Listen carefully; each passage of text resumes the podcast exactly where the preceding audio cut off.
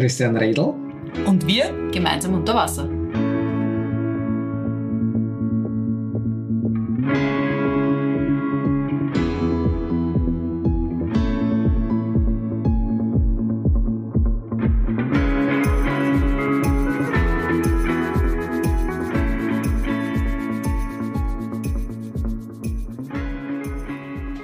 Hi Kathi. Hi Yassi. Hi, Chris. Hi.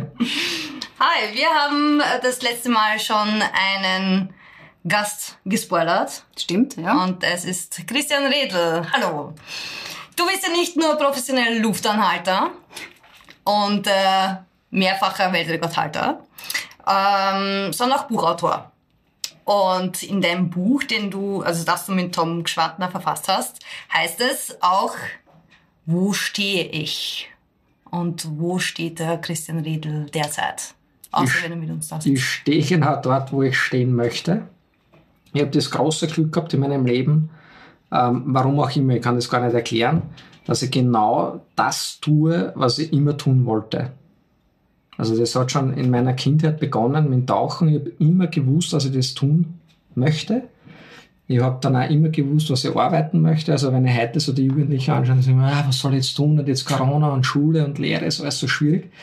Aus irgendeinem Grund habe ich schon mit 16 genau gewusst, wie mein Leben verlaufen wird.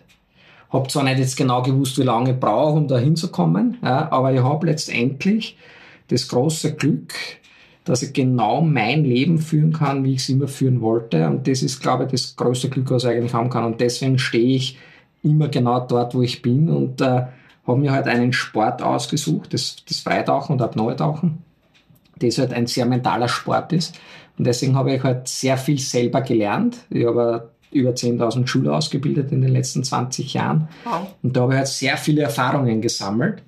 Und ich habe halt gemerkt, dass alles, was bei uns passiert oder mit uns passiert, alles im Kopf passiert.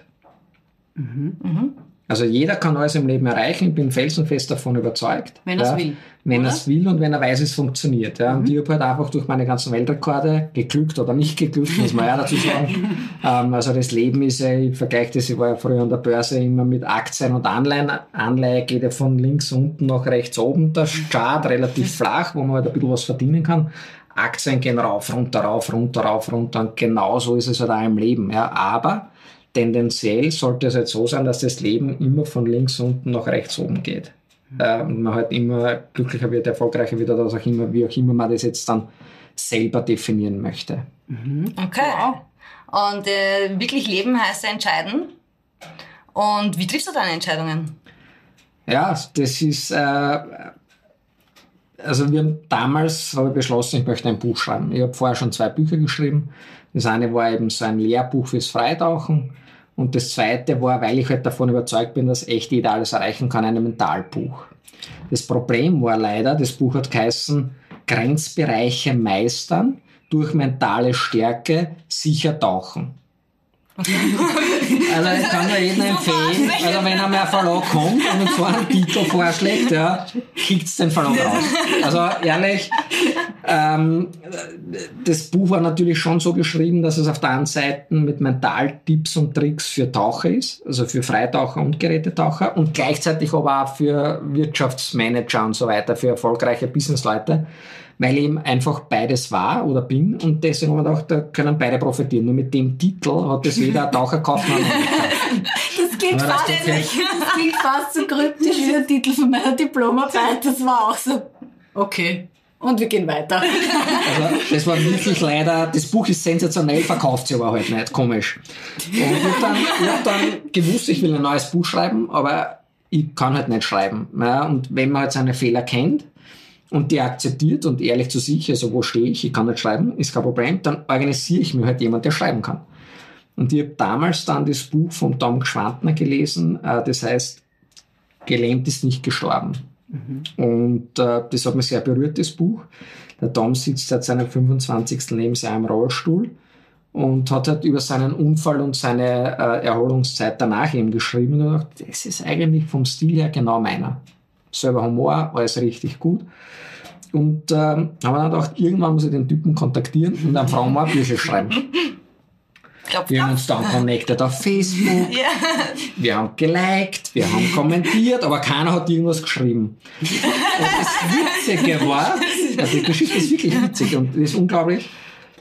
Ein Jahr später ungefähr war er eingeladen in, im Radio Niederösterreich und wir haben halt so geredet, ähm, war ein normales Interview über meinen Sport, über meine Erfolge und der Tom hört das zufällig, ich habe das natürlich nicht gewusst, ja.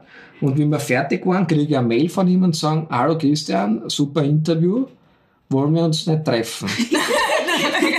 Nach links. Schreibe ich zurück, okay, wie lustig ist denn das? Ich plane das eigentlich schon seit einem Jahr mit dir, ja, aber man kennt das ja, keine Zeit und so weiter, und dann macht man es halt nicht. Sagt er ja, weil er hat äh, ein Problem, er schreibt gerade an seinem zweiten Buch, aber er kommt nicht über die Hälfte hinaus. Und so hat er gedacht, vielleicht kann ich die zweite Hälfte schreiben. Ja. Denk mal, wie gibt's das? Der hat ja nicht gewusst, dass ich vorhabe, ein Buch zu schreiben äh, und ich kann es nicht schreiben und er fragt mich jetzt, ob ich die zweite Hälfte von seinem Buch haben will. Sag ich, ja, treffen wir uns. Dann haben wir uns dann getroffen und das hat gedauert zwei Minuten. Und dann was Wir haben gesagt, hallo, servus, wie geht's, alles gut, passt, machen wir ein Bierchen, ja, passt. machen wir. Original. Original. Ja, so. Und dann haben wir halt gesessen, dann haben wir uns halt getroffen. Mittlerweile ist er ein wirklich sehr guter Freund von mir. Und wir haben uns dann halt überlegt, was wir machen wollen. Ne? Und dann haben wir halt gesagt, wie funktioniert er, wie funktioniert sein Leben ähm, und wie funktioniert mein Leben. Ja? Weil er führt ein glückliches Leben, ich führe ein glückliches Leben. Also wir führen beide das perfekte Leben für uns selber. Mit dem einen Unterschied, er ist ja in die Situation unfreiwillig hineingekommen durch einen Autounfall. Er war ja Beifahrer, er hat nicht was dafür können. Und ich habe mich aber bewusst dafür entschieden, so zu leben, wie ich lebe. Und das war eigentlich äh, diese äh, coole Geschichte, wo wir gesagt haben, das sind diese Unterschiede, aber letztendlich haben wir dieselben Techniken angewendet, unter Anführungszeichen, ohne das zu lernen. Also ich bin weder Mentalcoach oder sonst irgendeine Ausbildung. Ja, die Matura, glaube ich, nicht einmal gescheit geschafft, wenn ich das sagen darf. aber es ist wurscht. Ja. Ähm, also von dem her muss ich ehrlich sagen, keine Ahnung, ja, sondern das war alles bei mir eben durch den Sport und beim Tom durch den Rollstuhl.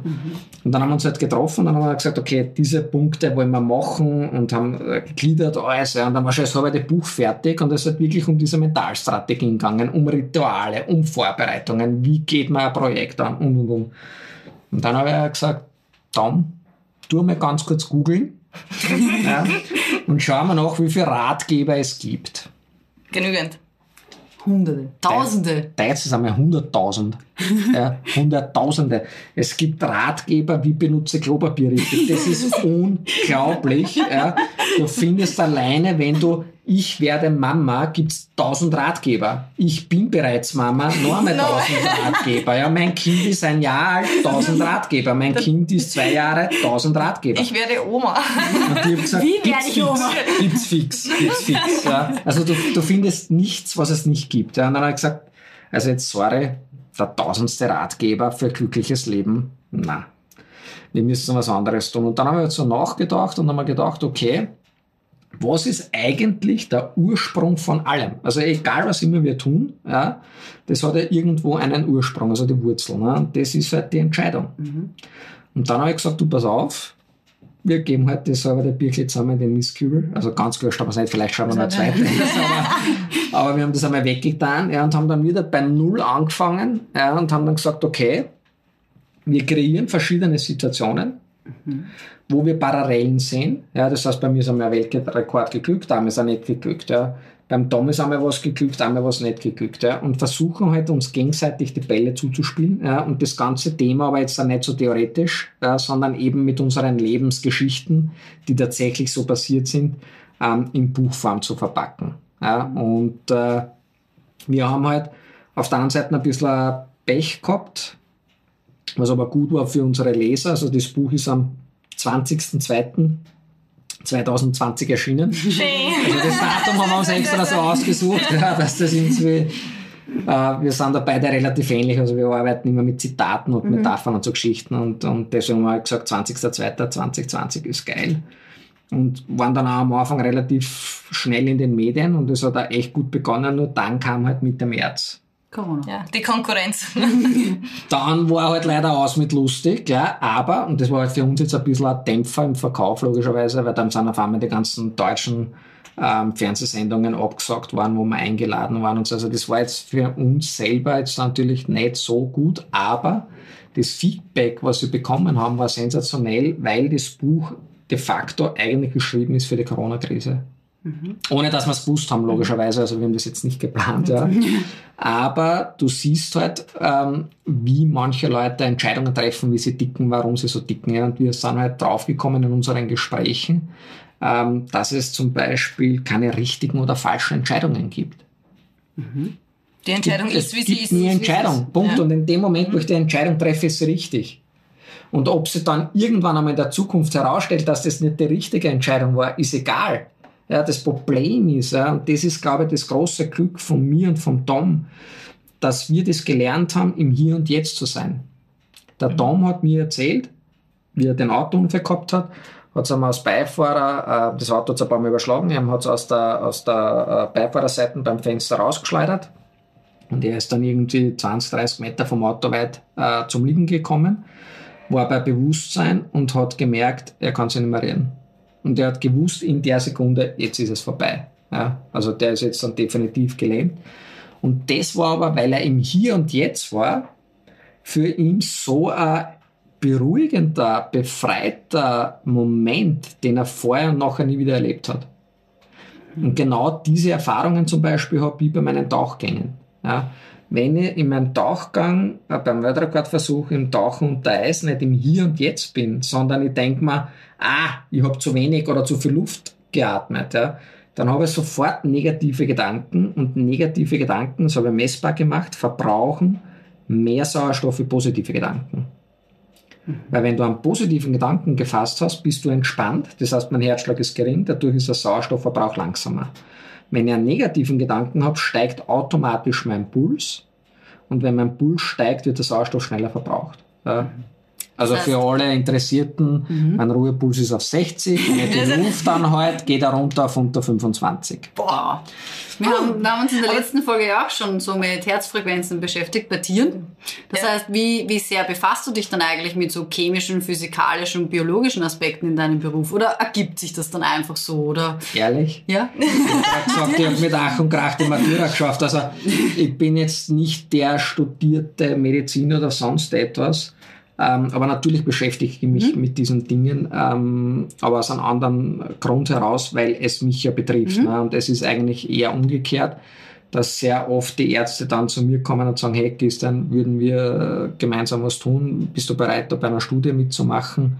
Mhm. Also ich habe das sehr viel früher gemacht, wo das Ganze eben noch nicht ganz so erforscht ist wie jetzt wo man eben dann während dem Luftanhalten Blut abzapft hat, um zu schauen, wie ist die Sauerstoffsättigung. Also ich bin jetzt weder super medizinisch mhm. bewandert, aber ich habe das lieber umgedreht, das ganze Spielchen, und da habe ich gesagt, okay, benutzt meinen Körper für, für Forschungszwecke. Ja. Das heißt, du bist so ein Objekt der Naturwissenschaft eigentlich ja, und der genau, Medizin. Genau, so kann man sagen. Und welche körperlichen Veränderungen hast du dann über die Jahre so an dir bemerkt? Weil das ist ja quasi dann das Resultat aus dem Ganzen.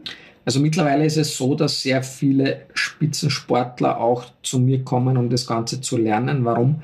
Äh, auf der einen Seite ist für mich ganz wichtig die Atemtechniken, mhm. vorm Luftanhalten. Das heißt, äh, mit Hilfe dieser Atemtechniken versucht man halt einfach, sich runterzuatmen, sich zu entspannen, weil wie gesagt, je geringer der Puls ist, desto besser ist es.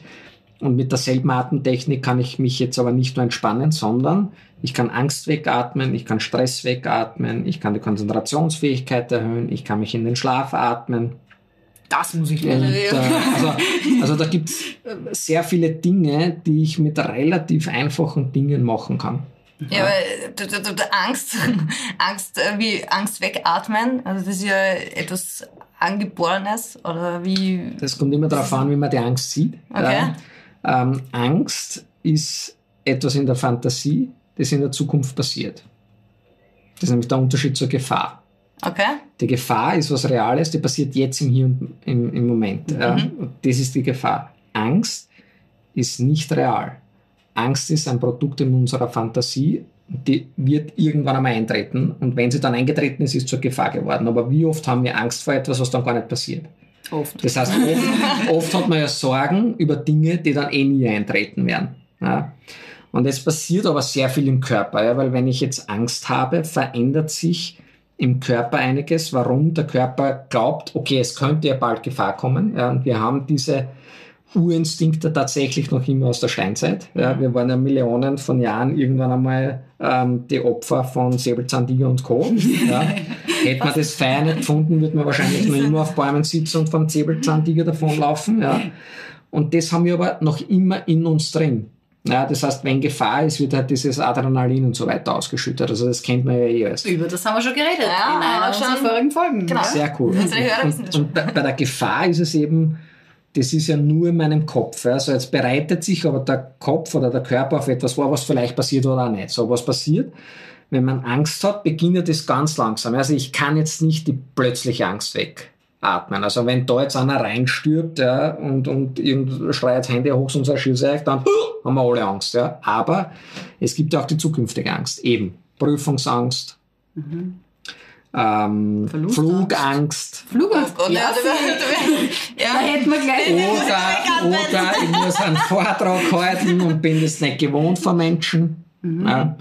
Also das ist alles, es gibt in der Zukunft ein Ereignis, wo ich weiß, das wird eintreten. Ja, fliegen, ich, in einer Stunde hebt der Flieger auf. Ja, so. Und jetzt passiert Folgendes, innerhalb dieser Stunde ja, werden die Gedanken immer negativer, ja, die Atmung wird immer schneller, die Herzfrequenz wird immer schneller. Und das hängt aber zusammen, weil die Atemfrequenz und die Pulsfrequenz ja gekoppelt ist. So. Wir atmen alle falsch, Okay. Inklusive mir jetzt. Also, okay. Das ist die gute Das Nachricht. ist die gute Nachricht. Die noch bessere Nachricht ist, ja, wir atmen ja alle im Unterbewusstsein, ja, aber ich kann von einer unbewussten falschen Atmung auf eine bewusste richtige Atmung umstellen, wenn ich es brauche. Das heißt, wenn wir uns Babys anschauen, atmen die alle noch mit dem Bauch. Wenn wir uns Erwachsene anschauen, sind 95% nur mehr Brustatmen, das heißt, die Lunge schaut aus wie so ein Dreieck unter den Rippen. Wenn ich jetzt mit dem untersten Teil vom Dreieck atme, kriege ich natürlich die meiste Luft hinein. Wenn ich mit der Pyramidenspitze atme, kriege ich am wenigsten Luft hinein. Warum haben wir das verlernt? Wenn die Kleinkinder das erste Mal mit Stress in Berührung kommen, beginnt sich die Atmung nach oben zu verändern.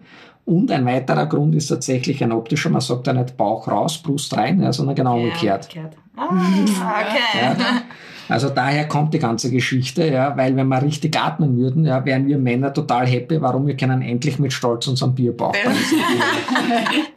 Plädoyer fürs richtige Atmen. Und das, das Wichtige ist aber, ja, dass man eben weiß, dass ich von dieser falschen Atmung, wenn ich es brauche, auf eine richtige Atmung umstellen kann. Ja. Weil, wie gesagt, wir können, wir haben jetzt jahrzehntelang falsch geatmet, das heißt, es kann kein Mensch mehr umtrainieren, wieder richtig zu atmen. Was aber jetzt auch nicht notwendig ist, weil der Körper hat ja gelernt, wenn wir jetzt hier sitzen, ganz entspannt, ist es wurscht, ob ich jetzt richtig oder falsch atme, weil der Körper gelernt hat, mit der Luft, die ich ihm jetzt gebe, auszukommen. Würde jetzt sagen, wir laufen da jetzt einmal 100 Meter querfeldein, ja, oder gehen einmal einen fünften Stock rauf. Das liegt nicht nur an der fehlenden Kondi, ja, sondern auch an der falschen Atmung. Und da wird sehr viel in den nächsten Jahren passieren, glaube ich, weil immer mehr Leute draufkommen. Man kennt das ja aus dem Yoga und aus, aus diesen ganzen fernöstlichen Geschichten, ja, aus Qigong und so weiter. Das Erste, was du da lernst, ist Atmen. Warum lernst du das bei uns nicht? Aber, aber dein äh, Spezialgebiet ist ja nicht das richtige Atmen, sondern das Atemanhalten. Ja, Und Atemreize überbrücken. stimmt. Also, Aber es gibt drei Geheimnisse, um das länger zu tun. okay. Und das erste Geheimnis ist richtig atmen vor dem Luftanhalten. Okay. Das zweite Geheimnis ist die Entspannung während dem Luftanhalten. Und das dritte ist die mentale Stärke, wenn der Atemreiz dann tatsächlich da ist, da drüber zu gehen. Die drei Dinge. Und wenn ich richtig atme, habe ich schon die halbe Miete für die Entspannung. Weil das, was ich ja versuche mit meiner richtigen Atmung, ist jetzt dann nicht mehr Sauerstoff mitzunehmen, weil wenn der Körper 100% Sättigung hat, hat er ja schon 100% Sättigung. Das wird ja nicht mehr. Aber es ist ein Unterschied, ob ich einen Tauchgang zum Beispiel mit Puls 100 beginne oder ob ich einen Tauchgang mit Puls 50 beginne. Und das wirkt sich aber aus in zwei, drei Minuten Luftanhaltenzeit. Mehr. Weil jeder hat das vielleicht schon mal ausprobiert, wenn ihr einen Pool habt oder was, schwimmt einmal 25 Meter voll schnell und hältst dann die Luft an. Nach 10 Sekunden ist vorbei. Da wette mit Atem jeden. quasi. So, Du bist, der Körper verbraucht so viel Sauerstoff. Ja. Ähm, wenn ich aber jetzt entspannt bin, Dann kann jeder halbe Minuten, Minuten locker ohne irgendein Training die Luft anhalten. Mhm. Ja.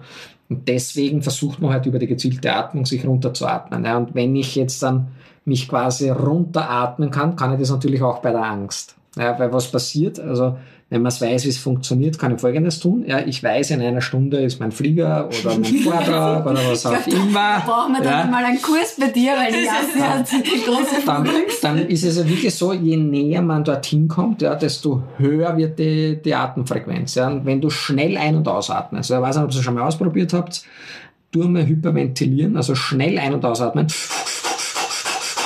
und versuch gleichzeitig deinen Namen zu denken. Na, das Ein- und Ausatmen kenne ich nur von Hermann Mayer, damals als Skifahrer. Aber Starthäuschen. probier's das aber- aus. Nein, es geht nicht. Atme einmal ganz schnell ein und aus. Und denk gleichzeitig deinen Namen. Nein, das Ja. geht nicht. Wenn ich dran du- denke, ich auf. Ja. Ja, Ja, du kannst, ja. du kannst Das nicht dran denken. Ja, du weißt deinen eigenen Namen Ja, nicht. ja. Ja, und genau das ist zum Beispiel das Prüfungsblackout. Ich habe was gelernt, es ist gespeichert, aber ich kann nicht darauf zugreifen. Es ist ja noch immer da. Ja? Nur wenn ich meinen eigenen Namen denken kann, wie soll ich dann an das denken, was ich gerade gelernt habe für die Prüfung? Ja, ist Ja. richtig.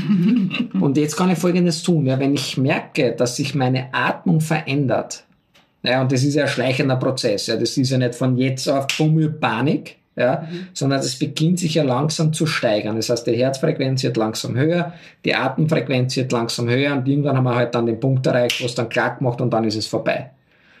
Bevor ich aber zu diesem Punkt komme, kann ich ja hergehen und die Entscheidung treffen, stopp, einatmen, doppelt so lange ausatmen. Das ist nämlich das Geheimnis, also die Atemfrequenz. Einatmen, doppelt so lange ausatmen. Wenn ich mich jetzt auf das Atmen konzentriere, ja, und ich muss ja gedanklich quasi mitzählen, 1, 2, 3 einatmen, 1, 2, 3, 4, 5, 6 ausatmen, dann kann ich an was nicht mehr denken. Meinen Namen? An die Angst. An die aber an die Flugangst. Ich kann ja nicht an zwei Dinge gleichzeitig denken. Ja, die Frauen glauben immer, sie sind multitaskingfähig. Jetzt kommt die Retourkutsche zum Bierbauch. Nein, können wir alle nicht. Ja, wir Männer stehen dazu. Gott sei Dank ist ja das Atmen im Unterbewusstsein, weil wenn ich jetzt sagen müsste oder denken müsste, einatmen, ausatmen, einatmen, ausatmen, bin ich bei meinem Redefluss schon fünfmal bewusstlos geworden. Ja. Deswegen ist es eben, wenn ich merke, dass das halt wirklich sich verändert, ja, dass ich dann sage, okay, bewusst wirklich tief in den Bauch einatmen, doppelt so lange ausatmen. Jetzt haben wir zwei Dinge, die dabei passieren. Das erste ist, ich kann nicht mehr an das denken, warum ich Angst habe. Dasselbe Prinzip ist auch beim Schlafen gehen. Ja, wenn du jetzt schlaflos bist, zwei in der Früh schaust auf die Uhr, denkst du, bitte schlaf endlich ein, um sechs Uhr muss ich aufstehen, das gibt's ja nicht. Ja. Es hat ja dann einen Grund, warum du nicht schlafen kannst. Und der ist negativ. Ja, man denkt immer an irgendwas oder es beschäftigt Genau. einen Genau. irgendwas, Genau, ja. ganz genau. So, wenn ich mir aufs Atmen konzentriere, was beschäftigt mich? Nur mehr das Ja, Atmen und und nicht mehr das andere, was mich vorher beschäftigt hat vom Nicht-Einschlafen. Erholsamer Schlaf. Und das Zweite, was dann passiert, ist eben, dass durch das richtige Atmen meine Herzfrequenz nach unten geht. Ja, und du dann letztendlich einschläfst, der Baby oder die Angst tatsächlich weg ist. Warum? Weil wenn die Angst weg ist, hast du mehr Sauerstoff im Gehirn, dann ist die Konzentrationsfähigkeit höher und das Problem ist gelöst. Ja. Und das ist wirklich total einfach. Das Wichtige ist aber nur, dass man das halt üben sollte im entspannten Zustand wo man halt leider keinen Effekt hat. Weil das Problem ist das, wenn ich das jetzt erzähle und man merkt sich das, ist alles gut, ja, so beim nächsten Flieger, in einem halben Jahr vielleicht, stehst du dann am Geht und denkst da, ah, hat der Chrissy, was hat er gesagt? War einatmen, warte mal. Oder war es doppelt so lange einatmen wie ausatmen, ja. Super. Dann haben wir einen super Gau, ja, aber dann ist es noch schlimmer wie vorher, wenn du das nicht probierst. Ja. Aber theoretisch ist es tatsächlich so, dass wenn das jetzt jemand gehört hat und sich das zu Herzen nimmt und das ein paar Mal übt, ja, das reicht wirklich nur ein paar Minuten am Tag, drei, vier Also ja, Minuten lang. du fangst ja. das jetzt an, heute. Vorm Schlafen gehen, beim Aufstehen völlig wurscht. Ja. Wenn du im Auto im Stau sitzt, mache ich das auch immer wieder, ja, wenn das eh fahrt. Ja. Oder du willst dich nicht aufregen über die, die Also ich bin, Stausituation. ich bin echt super entspannt. Ja. Das Einzige, was mich in Rascherei bringt, und das habe ich bis jetzt noch nicht geschafft wegzuatmen, ist tatsächlich Stau. Also ehrlich, ja, also mir bringt nichts außer Ruhe, aber ein Stau, da habe ich einen Bus um 400. Also da, da muss ich sagen, da haben schon sehr viele Beifahrer gesagt, sie würden lieber aussteigen. Ja. Also das, das, keine Ahnung, ja, aber irgendwo hat jeder seinen Schwachpunkt anscheinend. Ja. Aber, aber es ist wirklich, probiert es echt einmal aus. Ja. Es ist echt einfach. einatmen ja, und doppelt so lange ausatmen. Ja, der Wert 10, das hat dann einen massiven positiven Einfluss und wenn man das Ganze jetzt nur trainiert, dann wäre es natürlich sinnvoll, ja, wenn man jetzt nicht nur mit dem Brustkorb atmet, sondern tatsächlich wirklich tief hineinatmet, ja, weil normal da unten kriege ich einfach mehr Sauerstoff rein. Ich kann euch jetzt einmal kurz zeigen, wie viel Luft in meine Lunge hineingeht, wenn ich äh, normal, aber falsch einatme. Also atme jetzt einmal kurz aus und atme jetzt ein. Und jetzt wäre voll und das ist halt jetzt die Luftmenge zur Verfügung habe. Jetzt zeige ich einmal, wie viel Luft in meine Lunge tatsächlich hineingeht, wenn ich es richtig mache. Gleich vorweg, ihr seht es eh, ich habe keine versteckten Kiemen wie der, der Aquaman hinter die Ohren, ich habe keinen dritten, vierten Lungenflügel, ja, das ist eine völlig normale 0815 Standardlunge, ja. Aber ich atme jetzt wieder aus. So, jetzt beginne ich in den Bauch einzuatmen, also in den untersten Teil der Lunge.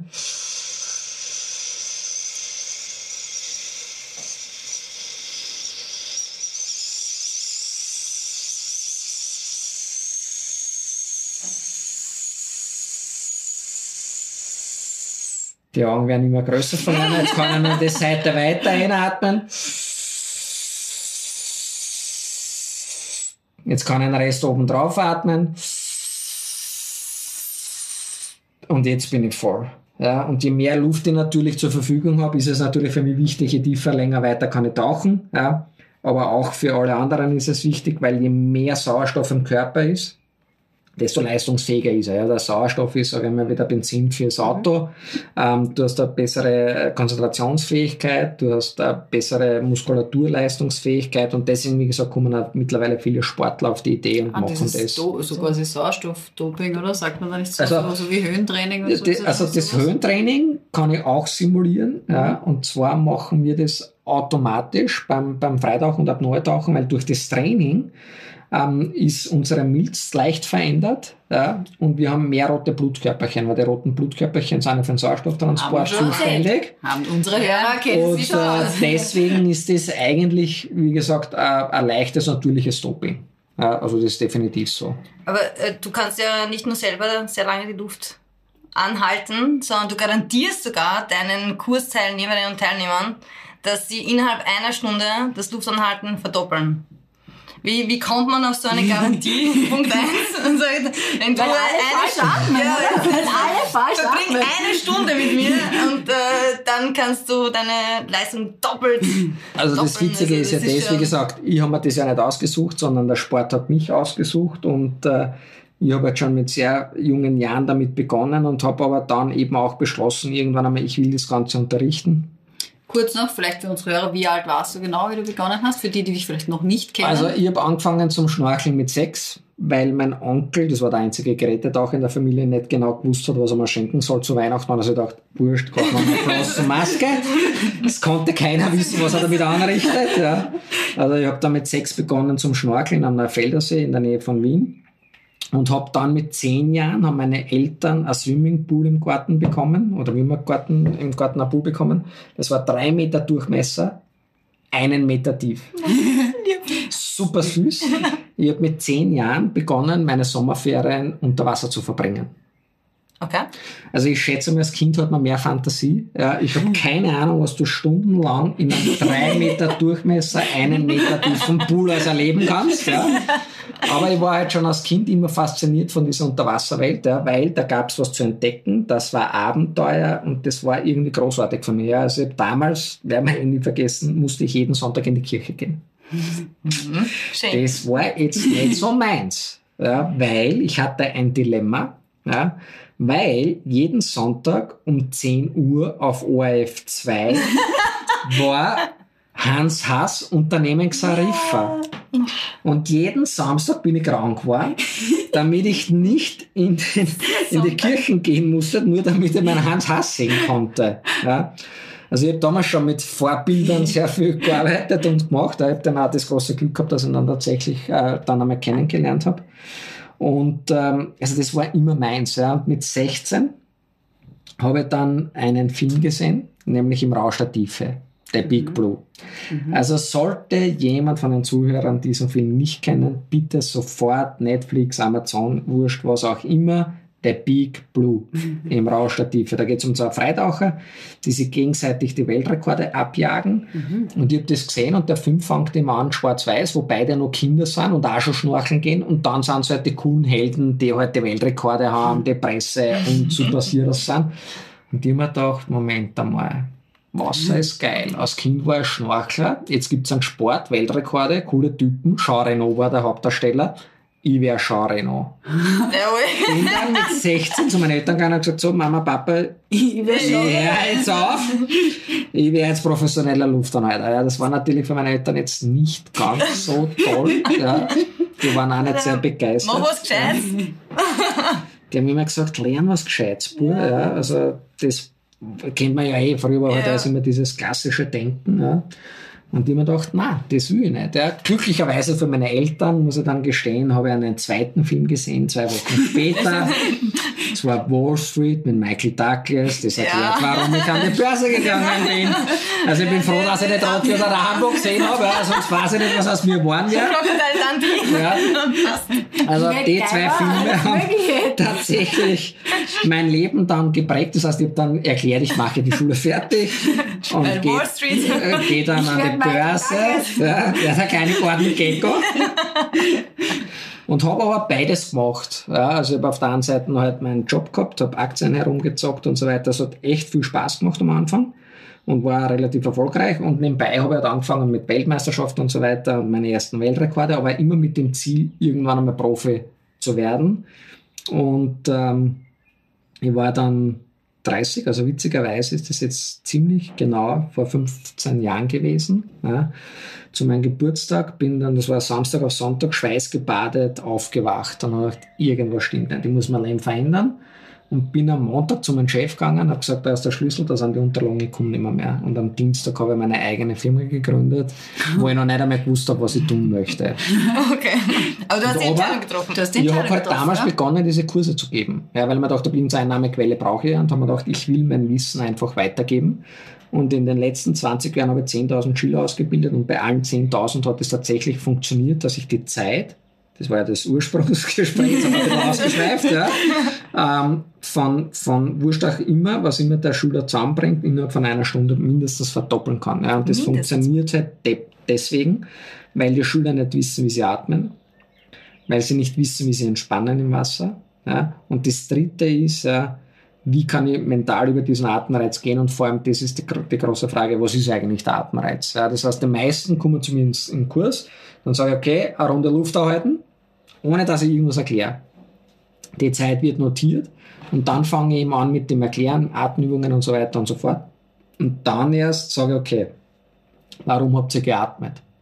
Und dann kommt immer zur Antwort, naja, ich mir gedacht, das reicht schon, ja, mein, mein, mein Brustkorb hat gedrückt, ja, dann, na, und der Kopf hat gesagt, das passt, das sind alles keine Gründe fürs Atmen, sondern der einzige Grund fürs Atmen ist tatsächlich das Zwerchfell, wenn es zu krampfen beginnt. Ja, also das ist wirklich eine rein biologische Geschichte. Ja, und durch das Training kann ich das halt hinauszögern. Und deswegen weiß ich halt, dass das wirklich jeder Schüler kann. Und deswegen gibt es dann auch die Garantie dafür. Spannend. Ausprobieren. Ja. Und du bist dann mit denen im Wasser? Genau, also wir machen das immer im, im Hallenbad. Mhm. Alles total safe, kann auch nichts passieren. Also egal wie lange man die Luft anhält, kann ich auch gleich wieder einen, einen Mythos beiseite räumen. Es ist völlig wurscht, wie lange man die Luft anhält. Das Gehirn wird Gott sei Dank immer mit Sauerstoff versorgt. Mhm. Äh, wie ich angefangen habe und wir halt sehr viel herumgeforscht haben, sind dann die Ärzte immer gekommen. Und wie lange können Sie Luft anhalten? Ich sage über vier Minuten damals. Nein, das geht ja nicht. Sie müssen ja Gehirnschäden haben. Sage nein, hätte es vielleicht besser aufgepasst im Medizinstudium. Ich habe zwar nicht studiert, aber es ist ein Unterschied und das haben halt leider die Ärzte sehr oft verwechselt, mittlerweile noch immer. Ähm, und zwar Atemstillstand und Kreislaufstillstand. Das sind zwei paar verschiedene Schuhe. Solange ich einen Atemstillstand habe, schlägt mein Herz weiter und solange mein Herz schlägt, ist alles gut, dann wird Sauerstoff transportiert. Also, Aber da hat uns ja schon der Sieber Bernhard ein bisschen gespoilert, dass du jetzt statt Hallenbäder Salatschüsseln verwendest. Man muss ja kreativ sein in Zeiten wie diese. Ja, und, und, und, auch der Bernie hat eben das bei mir gemacht. Ja, und, und der Bernie war eben auch so angetan, dass wir jetzt sogar gesagt haben, wir machen gemeinsam ein eigenes Seminar draus, eben, wo wir gesagt haben, okay, ich gehe mit den Kursteilnehmern quasi ins Wasser zum Luftanhalten, um ihnen zu zeigen, dass man halt innerhalb von einer Stunde ähm, aus sich selber heraus eine hundertprozentige Steigerung machen kann. Und das kann er auf alles umlegen. Ob das jetzt der Job ist oder was auch immer, kann das auf alles umlegen, wenn er weiß, wie es funktioniert. Und im Burnes ein Teil vom Seminar wird dann sein, okay, wir sitzen dann die Teilnehmer im Ruderboot äh, und versuchen dann eben gemeinsam als Team zu funktionieren. Das heißt, bevor wir mit Bernie im Boot sitzen, müssen wir eigentlich weil wir haben den Team mit Bernie, wir mit ihm im Boot. Das Na, dann habt ihr jetzt den zweiten Team. Ja. dann, dann, macht, dann machen wir aber gleich eine neue Podcast-Folge ja, über eure Erfahrungen mit Bernie und Chris. Ja, wir haben schon gesagt, wir, wir machen dann ein Video dazu wie peinlich das nämlich dann wirklich wird im, im Boot und so weiter. Also, Aber das Lustige ist, ich habe den same Deal mit Björn, also wir können das dann zu dritt das ist gut. Ja, gut. Ähm, wir haben ja noch äh, eine Frage bezüglich dein zukünftiges Projekt. Also wenn wir schon über die Zukunft sprechen, dann gibt es ein Projekt. Und zwar welches? Ja, also ich habe das große Glück, muss ich ehrlich gestehen, und ich sehe das wirklich als Privileg an, dass ich ähm, ja, seit meiner Kindheit halt unter Wasser bin und das aber weltweit. Ja, also es gibt kaum ein Meer, wo ich noch nie tauchen war. Ich war am Nordpol tauchen, ich war in Nepal tauchen, also da waren wirklich sehr spacige Geschichten dabei. Und ich habe halt aber gemerkt, wie sich in den letzten Jahren die Ozeane komplett verändert haben aber komplett. Ja, und das leider halt ins Negative. Ja. Man, man kriegt halt viel mit, wenn man jetzt so ein bisschen Social Media schaut mit dem Plastik und so weiter, aber das ist halt nur ein Problem äh, von vielen. Und ich habe halt vor zwei Jahren auch wieder einen Film gesehen von David Beckham mit dem Namen For the Love of the Game. Das heißt, David Beckham gesehen, ist auf allen sieben Kontinenten mhm. und spielt Fußball. Genau. Ja. Und äh, da spielt er halt in Papua Neuguinea mit den Kindern und spricht über die schlechte Ernährung. Dann war er in Nepal, spricht mit den Erdbebenopfern und spielt halt mit den Mönchen Fußball. Mhm. Und im Endeffekt hat er halt gezeigt, wo sind die Probleme gleichzeitig aufgezeigt, wo sind die Lösungen ja, und hat dann am Ende ein Charity Fußballmatch organisiert, wo halt die ganzen Gelder, die da gesammelt worden sind, mit seinen All-Staff-Fußballfreunden und hat quasi diese Projekte, die er besucht hat, äh, unterstützt damit. Und mir hat das halt sehr beeindruckt und aus diesem Film heraus ist dann entstanden Seven Oceans for the Love of the Ocean. Gut, dann ja. eine letzte Frage, weil wir haben immer die Frage des Tages. Ja. Wir werden nämlich auf dein Projekt äh, Seven Oceans nochmal zu sprechen kommen. In einer Special-Folge. In einer Special-Folge. Deshalb haben wir noch die Schlussfrage für heute, nämlich welches Wassertier wärst du gerne? Ein Hai. Und warum? Warum? Also früher, wie ich angefangen habe, war ich natürlich total verliebt in die Delfine. die nicht wahrscheinlich, wahrscheinlich viele Frauen verstehen. Ja. Aber wenn wir ehrlich sind und das biologisch betrachtet, sind die Delfine gar nicht so nett, wie man immer glaubt. Ja. Also wenn ich da jetzt irgendjemanden die Illusion rauben muss, ja, also Flipper ist ein Massenvergewaltiger. Also ob das jetzt so noch immer das äh, gute Image dann ist, weiß ich jetzt auch nicht genau. Ja.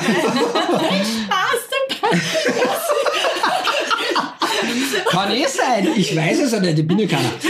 Aber ich muss sagen, ich habe dann angefangen, eben vor ein paar Jahren auf den Bahamas mit Haien zu tauchen und habe halt gemerkt, dass äh, die Haie leider das äh, missverstandenste Lebewesen auf dem Planeten ist und eines der wichtigsten Lebewesen im Ozean ist. Weil wenn der Hai stirbt, stirbt das Meer und wenn das Meer stirbt, sterben wir Menschen. Ich glaube, das ist halt äh, noch nicht bei allen so wirklich durchgedrungen. Und das Problem ist halt leider, dass der Hai halt nicht das Image von einem Koalabären hat, äh, wo jeder sagt, ah, der liebe Koalabär, den müssen wir jetzt unbedingt schützen. Ja. Und die meisten Leute sind ja froh, wenn die Haie quasi aus dem, Meer, aus dem Meer heraus sind, weil sie dann glauben, sie können sicherer schwimmen, tauchen, mhm. schnorkeln oder was auch immer. Aber wenn man sich die Realität anschaut, ist es komplett anders. Ja, also der Hai ist ja das meistverbreitetste Raubtier mit über 60 Kilo auf unserem Planeten. Und du kannst mit einem weißen Hai herumschwimmen, ohne dass was passiert. Ja, es gibt immer wieder Zwischenfälle, die kann man alle relativ simpel äh, begründen. Ja, aber wenn man sich die Statistik anschaut, ja, es gibt zwischen 5 und 10 Todesfälle durch Haie. Ja, aber das ist immer leider Gottes immer eine blöde Situation, wo jemand gebissen wird und der verblutet dann. Also es ist noch nie ein Mensch komplett zusammengefressen worden von einem Hai. Ja, die Haie gibt es seit 450 Millionen Jahren. Die schwimmen durch die Weltmeere, die kennen uns Menschen nicht. Ja, also wir stehen definitiv nicht auf der Speisekarte. Würden wir das tun, würde kein Mensch irgendwo schwimmen gehen können, tauchen mhm. oder sonst etwas. Ja. Weil der Hai schwimmt ja nicht durchs der kommt auf der Welt, schwimmt durchs Meer, dann kommt das erste Mal in Miami an den Strand und denkt sich, oh, Chinese, Grieche, Italiener, Amerikaner, Burger, na, das sind alles so Fettwühne, die nehmen Italiener. Das passiert ja nicht, ja, sondern das sind halt immer ungünstige Situationen, die meistens oder immer eigentlich vom Menschen aus generiert werden. Und der Hai beißt dann halt zu, merkt, hoppala, falsch, ja, das ist immer bei schlechter Sicht und Futter im Wasser. Und dann kommt es halt zu einer Verwechslung und dann merkt aber der Hai sofort, hoppala, falsch. Problem ist natürlich, wenn es jetzt ein weißer Hai ist, ja, der irgendwie vier, fünf Meter lang ist ja, und eine Beißkraft von ein paar Tonnen hat, dann fehlt halt irgendein Teil bei uns.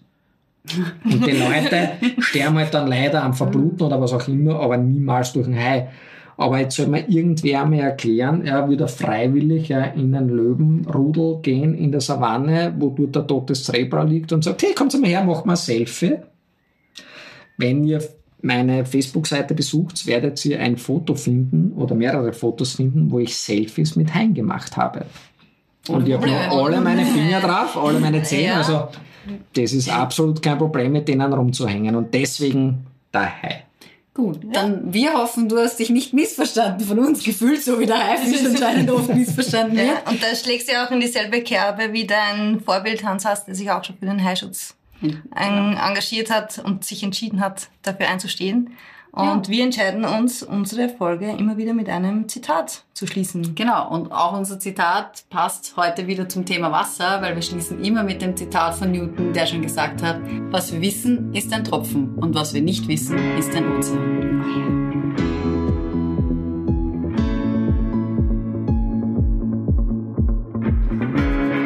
Wo steht ihr gerade in eurem Leben und wie lange könnt ihr die Luft anhalten?